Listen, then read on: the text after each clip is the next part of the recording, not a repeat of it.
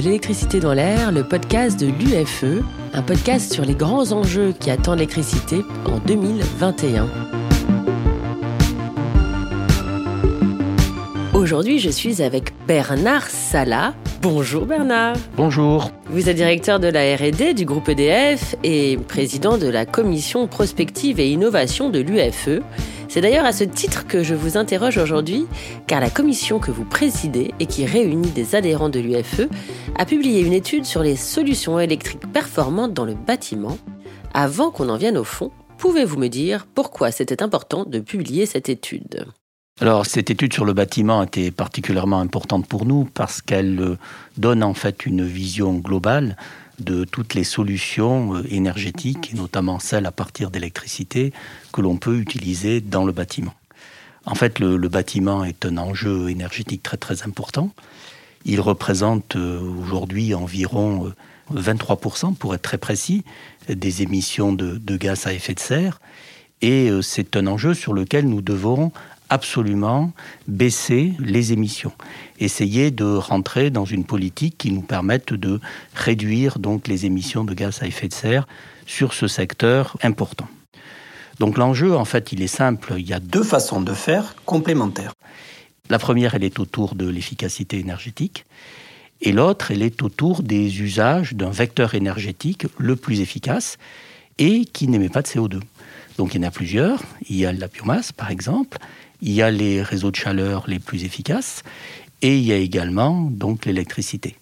Et en France, nous avons la chance d'avoir une électricité qui est très faiblement carbonée, plus de 90% de l'électricité est décarbonée, et donc c'est un vecteur de premier plan nous permettant donc de décarboner le bâtiment. Que ce soit porté par l'UFE, qu'est-ce que cela apporte?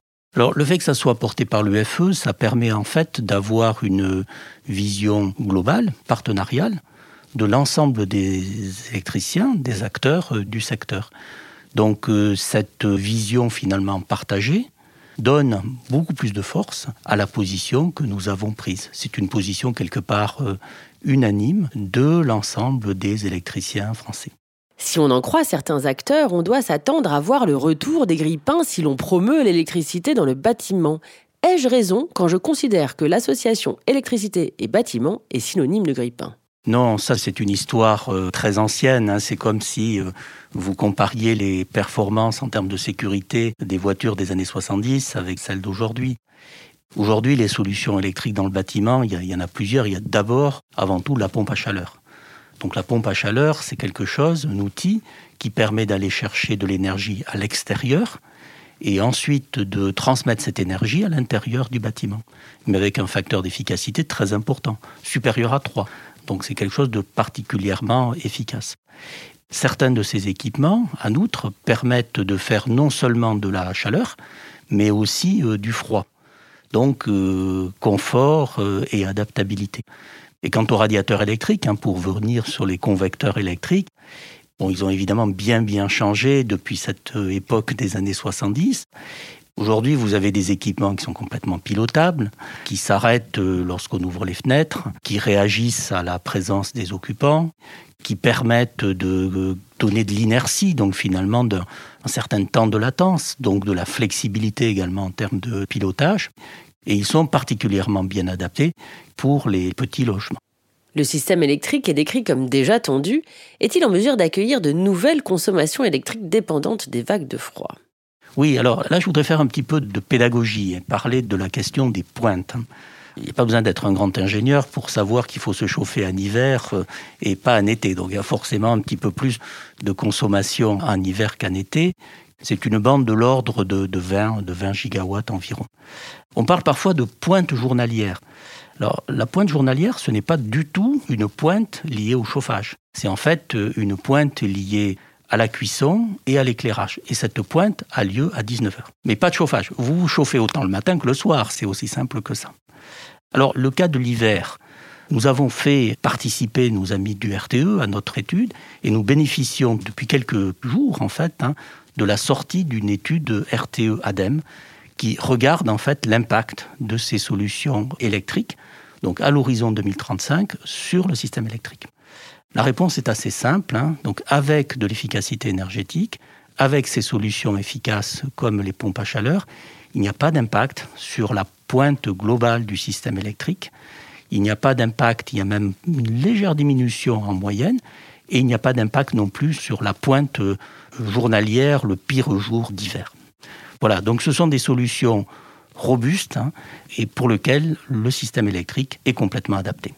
Avez-vous des exemples d'expérimentation les exemples ils sont extrêmement euh, variés. Hein. On n'est plus aujourd'hui dans le stade de l'expérimentation, on est dans le stade vraiment de la mise en pratique, donc dans des pompes à chaleur pour les grands bâtiments. Dans ce bâtiment-ci, dans lequel vous m'interviewez, par exemple, hein, on est équipé de pompes à chaleur euh, sur des sondes euh, géothermiques qui permet de faire donc à la fois du chauffage. Vous voyez, on est au mois de janvier, il fait pas froid, hein, vous, vous, vous notez, mais en été, il permet aussi de rafraîchir. Donc voilà, ça marche complètement, c'est complètement opérationnel. Au-delà de votre secteur et du confort dans un bâtiment, est-ce que cela implique une place particulière de la France dans certains équipements?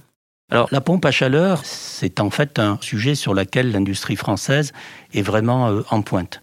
Aujourd'hui, euh, l'industrie française en fait porte pratiquement euh, 30% des parts de marché. On est euh, devant l'Allemagne, on est euh, devant la Chine.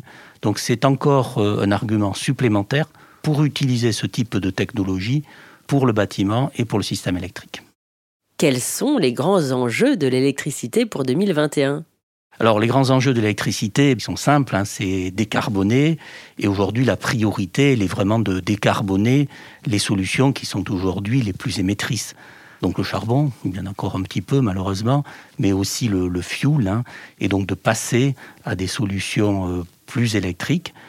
Ne croyez pas pour autant que l'électricité sera euh, en monopole euh, absolu sur le système. Hein. En 2015, l'électricité dans le bâtiment, c'est à peu près 39% de la consommation énergétique. Et si on en croit les, les valeurs gouvernementales qui intègrent hein, ce changement de politique de chauffage avec les pompes à chaleur, on devrait être autour de 50%, un petit peu plus de 50% pour la part de l'électricité dans le bâtiment. Donc vous voyez une part qui reste, somme toute, euh, assez modérée. Merci Bernard Salah. Ben, je vous en prie. Et à très vite pour de nouveaux sujets sur l'électricité.